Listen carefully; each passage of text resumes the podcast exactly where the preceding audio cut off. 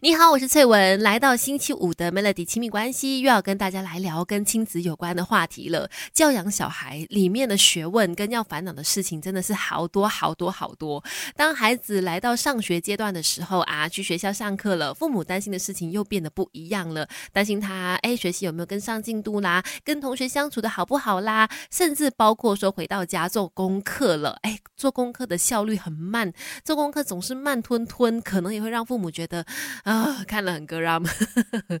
很急躁，然后也很担心。问题到底出在哪里？为什么孩子写功课总是慢吞吞的呢？今天就来跟大家分析一下，可能有这些原因。如果是的话呢，家长可以怎么样去改善孩子写功课慢吞吞的一个状况？首先，第一个，孩子写功课慢，有可能就是他的脑袋总是在神游啊，没有办法集中精神哦。写个作业，做个功课，总是想东想西，想要做这个，想要。做那个的，然后甚至也是会跟你聊一些跟功课无关紧要的话题。那当孩子没有办法集中注意力的时候呢，建议你可以在孩子做功课之前给他吃一些可能坚果类的食物啊。三餐里面呢，也可以多摄取像是 DGI 的食物以及富含维他命 B 群的食物。然后平时呢，也要去留意孩子的睡眠是不是充足，有没有养成他们每天都有规律运动的习惯，因为这些呢都是可以帮助他们提神醒脑，帮助他。们的注意力可以更加集中的方式。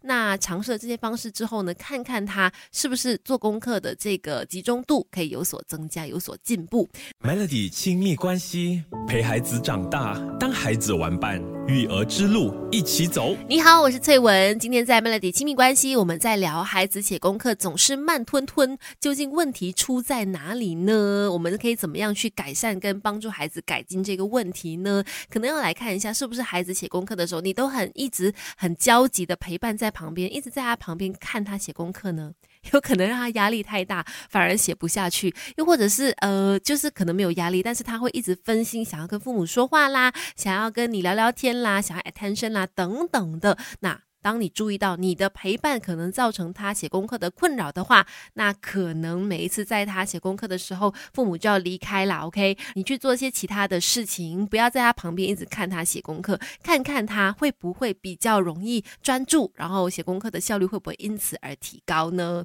然后再来，有可能是他握笔的姿势没有掌握好，写字的姿势不对。其实你不要小看写字的姿势这件事情，这看起来是一个小动作，可是呢，对于孩孩子们来说，这是需要用到肌肉去完成的一个动作。那写字大部分是手掌啊、手指之间的关节动作，而手腕呢，它必须是稳定的。当你发现孩子他握笔或者他写字的姿势不太对的时候呢，嗯，有可能表示说写字让他特别特别累，因此写功课就变得很慢了。那要去纠正跟改善这个问题，当然必须要改变他们握笔的姿势啦。然后可能也要看看是不是。是要重新的去教他们一个适合他们的握笔方式，或者说，哎，适当的要给他们做一做跟手部相关的运动或者是训练哦，让他们握笔起来更加的轻松，不会造成困扰。看看能不能够把写功课的这个效率呢也加强一下。Melody 亲密关系，陪孩子长大，当孩子玩伴，育儿之路一起走。